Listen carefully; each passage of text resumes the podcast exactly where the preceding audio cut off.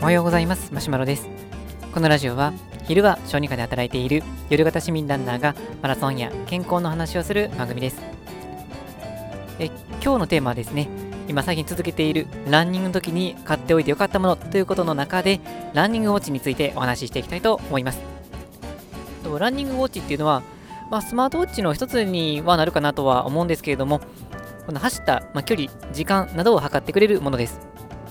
え正直ですね、最初僕はあの買うつもりがなくて、まあ、スマートフォンでものランニングアプリがあるので、そのランニングアプリをダウンロードさえしておけば、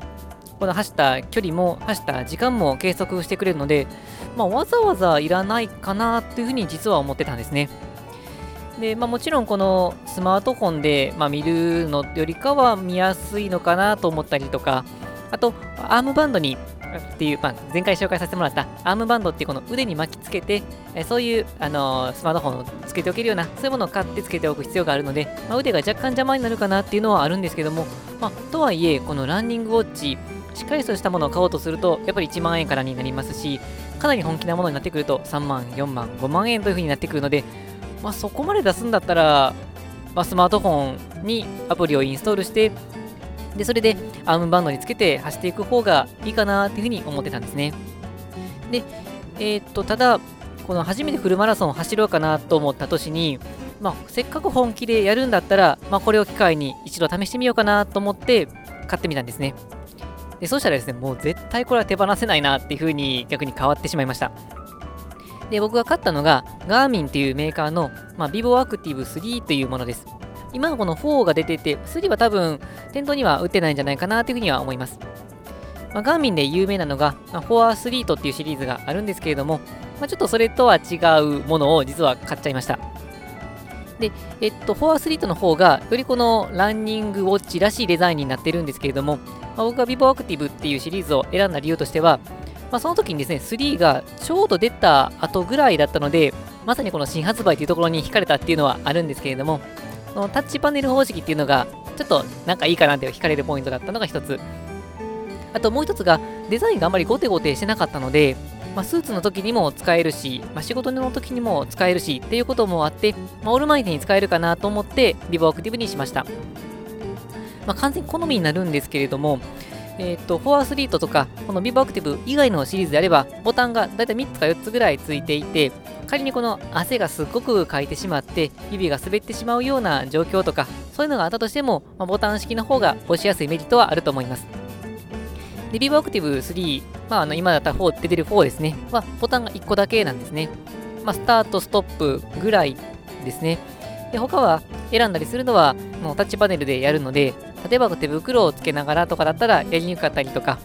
まあ汗かいてたり汗かいてもある程度できるんですけど多少こうやりづらさがあのあるかもしれません。まあ、といっても、まあ、普段使ってる分に関しては、慣れてしまえば、まあ、別にその辺はデメリットには感じなかったので、僕は今でも、まあ、この vivo Active 3を気に入っているので、もし壊れてしまったとしても、この後に出てる、まあ、vivo Active 4とか、もし5が出ていたりするなら、まあ、そっちを買うかなというふうに思います。で、この買ってよかったなと思う点としてはですね、圧倒的に走りやすくて見やすくなるんですね。で、このアームバンドに、アームバンドをつけて、そこにスマートフォンを設置しておいても、もちろん見れるのは見れるんですけど、まあ、大体この、まあ、腕の上の方、肩近くのところに設置することになるので、まあ、やっぱり若干見にくいんですね。で、えーと、このランニングウォッチだと手首につけておきますので、まあ、スパッとこう見ることができるので、走りながらでも結構確認がしやすいです。あとでものすごく軽いんですね。普段この、まあ、スチール製のこのえー、バンドの時計をしていた人からすると、なんかこう、つけてる感じがないぐらい、そそれぐらい軽いです。なので、この腕を振っていても、こう全然ストレスがないので、まあ、非常にこの便利ですね。あとはですね、この特にガーミンがそうなんですけれども、ガーミンだと、この、いわゆる GPS の機能は非常に優れていて、あとかなり正確に測ってくれるんですね。まあ、スマートフォンでもそこそこ、まあ、精度は高いとは思うんですけれども、やっぱりこうガーミンの方が圧倒的にすごいですね。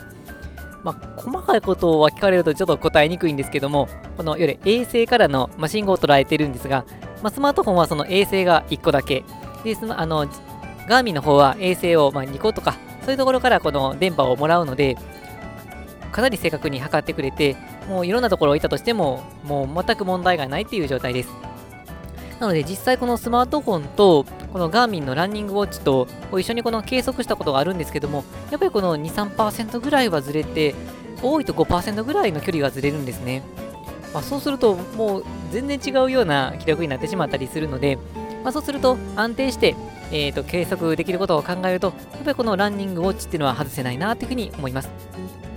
でさらに、ま、細かい設定もいろいろできて例えばいろんな練習がありますけれども1キロ走って1キロまあかなり速度上げて走って500メートル軽くジョグしてまだ1キロメートル本気で走ってっていうそういう練習をしようとしたりするとガーミンのこの時計に設定することができるんですね。1キロ走ったらこの教えてくれて、で次の500メートルのジョギングしたら教えてくれて、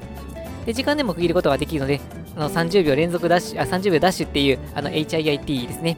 しようと思ったら30秒とこのジョグっていうのを合わせると、この30秒走ってたらもうブルブルっと震えて教えてくれると。こういうのをセットしておくと、まあ、いろんなこの細かい練習っていうのをこの時計が教えてくれるので、まあ、通常陸上部にいているような人だったりすると、まあ、コーチがこの、笛とか鳴らして教えてくれるのかもしれませんけど、一人で走るとそんなことはできないので、それをこのランニングウォッチがしてくれる、そんな風なものです。まあ、となると、このスマートフォンでいいかなと思っていた、もう過去の自分にもう言い聞かせてあげたいんですけど、もう速攻変えとっていうぐらい、このランニングウォッチのは非常にいいかなというふうに思います。またもちろん、あの今からこのランニングを始めるっていう方だったりすると、まあ、続けるかどうかわからないっていう方もあると思いますので、まあ、その場合には、まずは、えーと、スマートフォン、まあ、スマートフォンはほぼほぼ全ての方が今持ってる時代になってきたかなと思いますので、安めのこのアームバンドを買って、まずはスマートフォンで計測して、それでやっぱり楽しいな、もうちょっと欲しいなと思ったら、このランニングウォッチを買っていただくと、まあ、これは時計としても普段使いもできますので、まあ、損はしませんので、ぜひ買っていただけたらなと思います。というわけで本日の内容は以上です。今日も最後まで聞いていただきありがとうございました。